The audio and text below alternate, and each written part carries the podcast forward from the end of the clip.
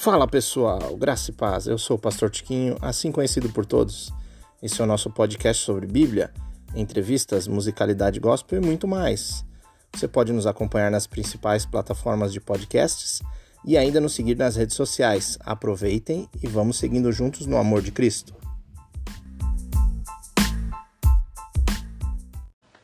Nós estamos no meio dessa pandemia. A estamos resguardados. Estamos aqui no estúdio, aqui na minha casa, né? De vez em quando a gente, vocês ouvem barulhos aí externos, mas estamos aqui com a equipe e as pessoas estão em casa intercedendo por você. E eu quero abençoar a sua vida, porque eu fui muito abençoado com a meditação dessa palavra. Espero que Deus fale aos seus corações. Romanos capítulo 8. Pastor Renan, na, na igreja lá em São Paulo, aí em São Paulo, tem gente que está nos acompanhando em São Paulo nós aqui de Chapecó ah, separamos um tema para o mês de março e é Mentes Transformadas. E eu queria falar um pouquinho sobre esse assunto, já pregamos no domingo passado, estamos nessa série de mensagens sobre mentes transformadas. E eu quero que você abra sua Bíblia em Romanos capítulo 8. Deixa eu só ajeitar aqui, pronto. Vai me ajudar bastante. Eu vou ler só o versículo 1 e depois nós vamos falar de outros versículos. Diz assim a palavra de Deus: Agora, pois, nenhuma condenação há para os que estão em Cristo Jesus. Vou ler novamente. Agora, pois, nenhuma condenação há para os que estão em Cristo Jesus. Feche aí os teus olhos na sua casa, em reverência à palavra do Senhor. Peça para que o Espírito Santo fale contigo. Pai, obrigado, Jesus, por essa noite. Nós te damos graça, nós te damos louvores, assim como fizemos através das canções, mas queremos fazer isso com a nossa vida, Pai. A tua palavra é o nosso guia. Fale aos nossos corações para que possamos ter as nossas mentes transformadas, ter as nossas mentes renovadas pela tua palavra e sermos servos fiéis ao Senhor. Nos abençoe nessa noite, em nome de Jesus. Ah, o tema é muito, muito interessante né, sobre mentes renovadas. E eu queria dar uma introdução falando a respeito do que ocupa a nossa mente. Quais são as coisas que ocupam a nossa mente? Eu, como pastor, como chefe de casa, chefe de um lar, já tive a oportunidade de estar diante de, de, da liderança de empresas, já tive a oportunidade de viajar para o exterior, tive a oportunidade, de, muitas oportunidades na minha vida e eu encontrei muitas pessoas que passaram pelo meu caminho, que se relacionaram comigo como amigos, como, como colegas de trabalho, como membros da minha igreja, como colegas e como irmãos em Cristo Jesus dentro de uma denominação. E eu posso, em poucas palavras, tentar dizer o que ocupa a mente, as nossas mentes nos dias de hoje. Não vou ser, não vou ser ah, generalizar todas as coisas, mas eu quero que vocês reflitam sobre a sua vida para você perceber se essas coisas ocupam o patamar alto naquilo que você tem como prioridade. A primeira coisa que eu percebo que as pessoas hoje nos nossos dias, elas, a sua mente é muito ocupada com a sua profissão. Não são todos, tem gente que está nos acompanhando aí que já é aposentado e graças a Deus por isso já está descansando, mas com certeza passou um grande período da sua vida com uma dedicação, um foco muito grande na sua, no seu trabalho. E você vai perceber que essa, essa esse enfoque no trabalho, essa, essa, essa dedicação para o trabalho, ela já é uma exigência que vem da nossa vida lá quando a gente é adolescente, quando a gente vai começar a, a entrar na adolescência, as pessoas já começam a perguntar pra gente o que, que você quer ser, quais são os seus sonhos, quais são as suas metas. E aí você chega ali no final do seu ensino médio, você tem que fazer vestibular, você tem que ir para uma universidade. Aqueles que não vão, com certeza procuram por trabalhos melhores, sejam trabalhos manuais, ou sejam trabalhos que ah, não requerem um diploma especificamente, mas eles procuram uma boa colocação no seu trabalho. Então, de forma geral, as pessoas estão envolvidas com os seus trabalhos e suas profissões. Eu vou dizer que essas, é, isso não é ruim, isso de forma alguma é um empecilho para que você seja um servo do Senhor e tenha uma mente transformada. O problema é quando nós invertemos a ordem das coisas e tem gente que coloca isso como a maior prioridade das suas vidas ao ponto de que elas inclusive trocam suas famílias, a sua família pelo seu trabalho. Tem gente que não dedica tempo para a sua família simplesmente para o seu trabalho. Tem gente que não dedica tempo para a sua igreja apenas para o seu trabalho. E você pode fazer uma, uma, um quiz, assim, bem dizendo, com as pessoas que estão ao seu lado, não perguntando para elas, mas olha para a vida delas, olha para a sua vida e você vai perceber que grandes pessoas, a maioria das pessoas tem essas grandes preocupações, preocupação com a sua profissão, com o seu trabalho, como pagar as contas, com como vai sobreviver. E nós temos que entender que a palavra de Deus pede para que a gente faça todas essas coisas com excelência. Inclusive, fazermos isso, servirmos o nosso trabalho, a nossa profissão, nós devemos fazer como se fosse ao Senhor. Mas vocês vão entender onde eu quero chegar. Outras pessoas têm as suas mentes ocupadas com prazer. Com prazer. Se não é a profissão, normalmente é o prazer. Ou as duas coisas estão ligadas juntas, né? Então, qual é o prazer das pessoas hoje? Talvez é, todos nós podemos ter os nossos tempos de lazer, o nosso tempo de prazer. O problema é quando isso ocupa a totalidade das nossas vidas. Quando a gente encontra um tempo vago, a gente quer estar vivendo de forma prazerosa. E isso é impossível. Isso é impossível. E a Bíblia vai dizer que você precisa tomar cuidado com isso. E nós vamos ler a, a, as escrituras que vai nos ensinar. Então a pessoa gasta seu tempo com seus prazeres. E aí você pode pensar em vários prazeres. Ah, existem prazeres que são bons para a nossa vida, bons para a gente fazer. E existem prazeres que são extremamente nocivos. Pode, pode, você pode perceber que o prazer nas drogas ele é nocivo. O prazer na bebida ele é nocivo o prazer na sexualidade, na pornografia, ele é extremamente nocivo, ele destrói famílias, ele destrói ah, vidas, ele destrói a sua mente, destrói o seu, a sua área espiritual. Existem vários prazeres que as pessoas têm né, e, e se dedicam a isso como se fosse a coisa mais importante das suas vidas. Outras coisas as pessoas colocam os seus familiares como prioridade. Eu acho importantíssimo colocar os nossos familiares como prioridade na nossa vida. Mas existe coisa mais importante, inclusive, que os nossos familiares. Existem pessoas que, na verdade, ao invés de cuidar de um filho, elas idolatram o seu filho. Ao invés dela cuidar de um esposo, um esposo cuidar de uma esposa, eles idolatram-se mutuamente. É quase raro disso acontecer, porque normalmente os casamentos hoje em dia não estão tão bem assim. Mas quem tem um casamento muito firme, às vezes inverte isso e começa a idolatrar o seu cônjuge. Começa a fazer tudo pelo seu cônjuge. E não é ruim nós dedicarmos tempo ao trabalho, ao lazer, ao prazer, à nossa família, não é ruim. Mas eu quero que vocês entendam que Deus pede para que a gente foque em três coisas nessa mensagem nessa noite.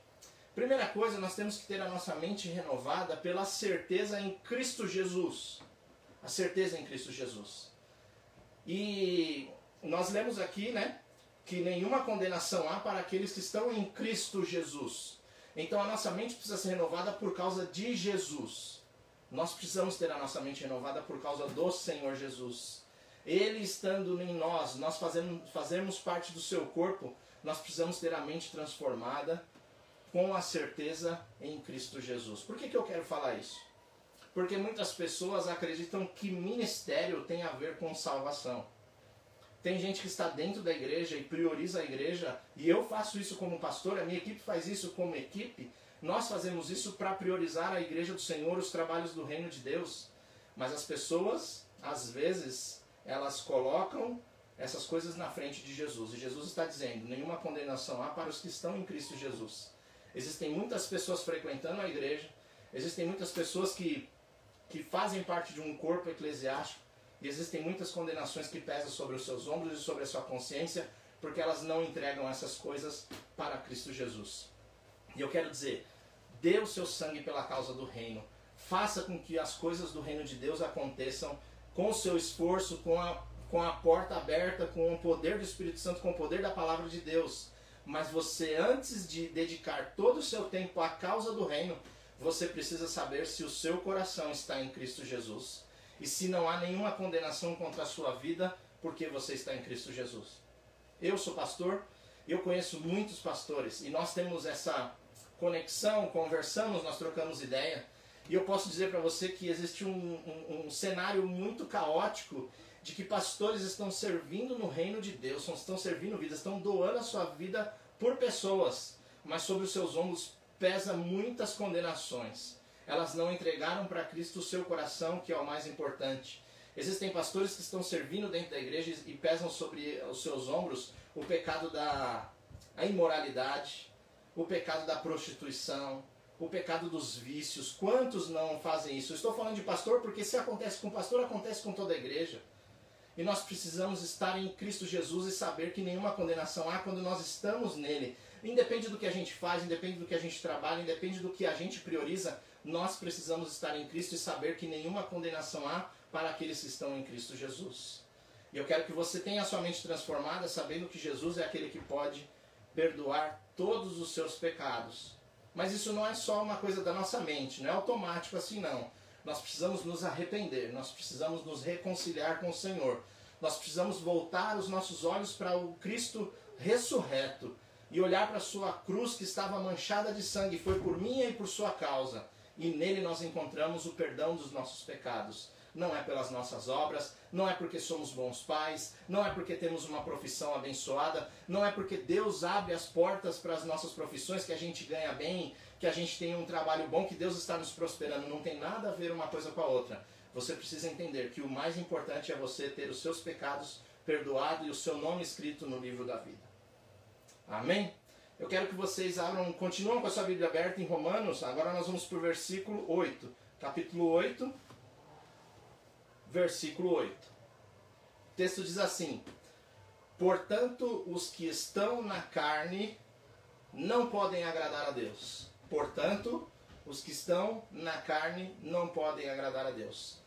O segundo tópico dessa mensagem que eu quero falar é que a nossa mente precisa ser transformada pela santificação.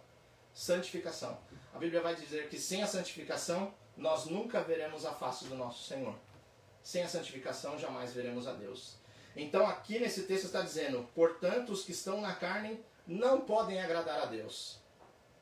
E eu quero que você entenda que viver na carne é justamente perceber que você está dominado, você está escravo por todos os pecados que você luta talvez há anos.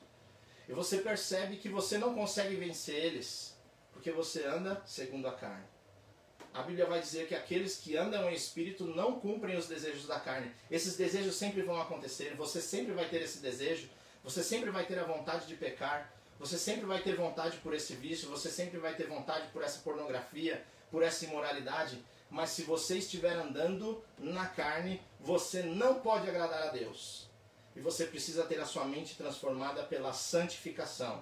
E o que é a santificação? É muito simples de explicar, mas muito difícil de se praticar. Você precisa se aproximar de Jesus, como eu falei no primeiro tópico. Nós precisamos ter a certeza da nossa salvação em Jesus e confessar os nossos pecados e não viver na prática desses pecados, lutar contra eles, lutar de forma severa contra eles e não permitir com que você se torne escravo. O texto vai dizer, depois eu quero que vocês leiam todo o texto de Romanos, capítulo 8, vai dizer que muitas das vezes os nossos membros estão mortificados pelo pecado. Você já não consegue nem lutar mais contra esse pecado. E a Bíblia vai dizer que se você estiver na carne, se você estiver vivendo na prática do pecado, você não agrada a Deus. Então eu quero te perguntar quais são as prioridades da sua vida? Será que é, tudo que a gente vive é importante? É importante, são coisas importantes, são coisas importantes, mas eu quero agradar a Deus porque eu sei que o meu galardão vem do Senhor Jesus Cristo. Eu não serei salvo pelas minhas obras, eu não serei salvo por nada disso mas o Espírito que conhece o meu coração sabe se eu estou vivendo na prática do pecado ou se eu deslizo nos pecados que muitas vezes eu cometo. Todos nós cometemos deslizo, todos nós pecamos. E se dissermos que não pecamos, estamos mentindo. Mas você deixar se tornar escravo desse pecado, você se deixar se tornar ah, viciado na prática do pecado, o seu coração vai se enrijecendo, seu coração vai se tornando duro, inclusive para a palavra de Deus inclusive para ouvir a voz do Espírito. Você sente dificuldade de orar, você sente dificuldade de ler a palavra de Deus, por isso não ande segundo a carne. Vamos para o último tópico. É, Romanos capítulo 8, versículo 19. Diz assim: A ardente expectativa da criação aguarda a revelação dos filhos de Deus. A ardente expectativa da criação aguarda a revelação dos filhos de Deus. Vocês podem perceber que todo capítulo de Romanos, ou todo o texto de Romanos é importante. Por isso eu sugiro que você leia depois com mais calma. Mas o que, que nós temos que ter a nossa mente transformada? No último tópico dessa mensagem, pela urgência. Pela urgência. Primeiro eu falei sobre a certeza em Jesus. Segundo eu falei sobre a santificação e agora estou falando sobre a urgência. Nós precisamos ter a nossa mente transformada porque nós estamos vivendo em dias difíceis e trabalhosos. Se você for consultar os textos apocalípticos da Bíblia, você vai perceber que nós estamos quase no fim dos tempos. Quase. Por que, eu digo quase? Porque a Bíblia vai dizer que eu e você devemos levar esse evangelho, as boas novas de Cristo Jesus, a todos os lugares, e então virá o fim. Então, se está difícil de viver, se está difícil de passar por essas provações, continue evangelizando para que esse evangelho chegue em todos os lugares e seu, o seu redentor vai vir te buscar, vai vir me buscar. Mas aqui o texto é muito claro. A criação aguarda a manifestação sua, aguarda a manifestação minha. Jesus já veio há dois mil anos atrás, morreu na cruz do Calvário, deixou uma palavra inspirada para nos motivar, para nos guiar, para nos moldar, para nos transformar. A palavra de Deus, a Bíblia está aí ao seu acesso no seu computador, no seu celular, no seu tablet, na sua, sua Bíblia física. Aonde você quiser, você tem a Bíblia em grego, em, em hebraico, você tem a Bíblia em inglês. Mas a criação está aguardando que eu e você pregue o Evangelho. Pregue o Evangelho. Eu falei na, na mensagem da semana passada, ou algum comentário que eu fiz essa semana, nós devemos fazer a obra de Deus na sua totalidade. Obras de caridade, nós devemos socorrer os órfãos, as viúvas. A Bíblia vai dizer que essa é a verdadeira religião. Nós, deve, nós devemos é, fazer todas essas coisas, mas nós fomos chamados para pregar o Evangelho como prioridade. A coisa mais importante que eu e você pode fazer na nossa vida está acima da nossa profissão, está acima da nossa família, está acima dos nossos prazeres, é pregar a palavra de Deus. Porque a criação aguarda a minha e a sua manifestação. E nós muitas das vezes não estamos tendo esse senso de urgência. Mas se você olhar ao seu redor, a palavra está se cumprindo. Cada profecia está se cumprindo uma a uma. Isso quer dizer que Jesus Cristo está à porta. Jesus Cristo bate aos corações. Mas a palavra de Deus ainda continua dizendo: A quem enviarei e quem há de ir por nós? A quem enviarei e quem há de ir por nós? E naquela hora em que Deus estava fazendo esse clamor por pessoas, apenas um homem diz: Eis-me aqui, envia-me a mim. E eu quero saber nessa live, eu quero saber nesse culto que nós estamos fazendo aqui, esse culto de ceia, onde nós vamos a ter a oportunidade de participar do corpo e do sangue de Jesus. Quem de vocês ainda continua dizendo para Jesus: Eis-me aqui, envia-me a mim? Quem de vocês continua dizendo: Eis-me aqui? Ou será que o seu trabalho é a sua prioridade, a sua família é a sua prioridade, o seu ministério é a sua prioridade? Tantas coisas são sua prioridade e muitas das vezes você não está mais respondendo ao chamado de Jesus. Então eu quero encerrar essa mensagem só relembrando três tópicos para que nós tenhamos a nossa mente transformada. A certeza da nossa salvação em Cristo, porque nenhuma condenação há para os que estão em Cristo Jesus. Ah, temos a nossa mente transformada pela santificação, porque se nós vivemos na carne, nós nunca agradaremos a Deus. E temos o senso de urgência, temos a nossa mente transformada pelo senso de urgência. A, a criação aguarda que eu e você nos manifestemos e preguemos o Evangelho puro e simples como ele é, mas ele é poderoso. Poderoso, porque ah, é o Espírito Santo que nos capacita. É ele quem convence o homem do pecado, da justiça e do juízo. Diga nessa noite para Jesus: Eis-me aqui. Você vai participar do corpo e do sangue de Cristo, desse símbolo do corpo e do sangue? Será que você pode dizer para Jesus: Eu continuo dizendo, Jesus, eis-me aqui? Ou será que a gente tem outras prioridades na nossa vida? Feche os teus olhos, eu quero orar. Depois o Eduardo vai vir aqui para ministrar a parte da Santa Ceia.